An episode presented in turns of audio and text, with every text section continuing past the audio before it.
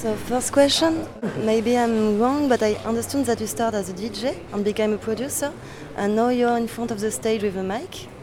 Um, with that uh, endless power piece you're gonna do tonight. Mm-hmm. And uh, can you tell me a little bit about the process of this uh, evolution? Yes. Um, I think when I started music, I always knew that I wanted to be on stage in front of people singing. I just needed to figure out who I was musically first and then work on the vocal side of things. So like Low Lotic kind of started as a production project so I could figure that so that I would have a space to figure it out. And it just naturally kind of progressed like bit by bit. Did you look for someone to work on visuals and lights, or things just happen?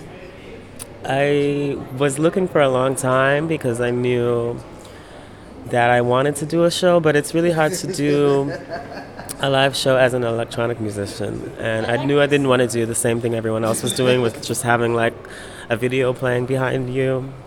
And it took a while to find Emmanuel, but I'm glad I'm glad we did because he's also very busy. so, yeah.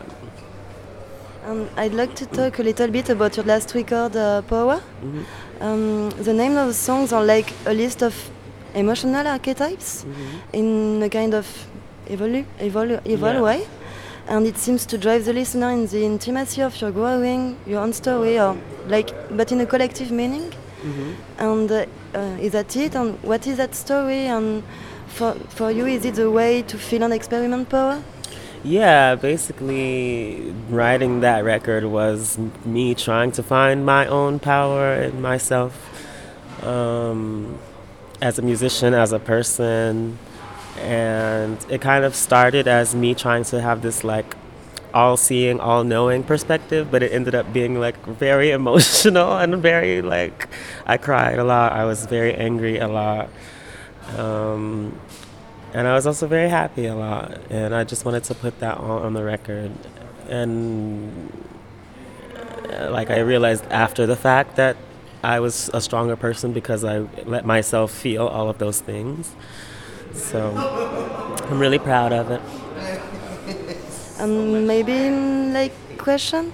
Um, so, are you experimenting now that endless power, and are you trying to share it with us, um, pushing us in that beautiful way?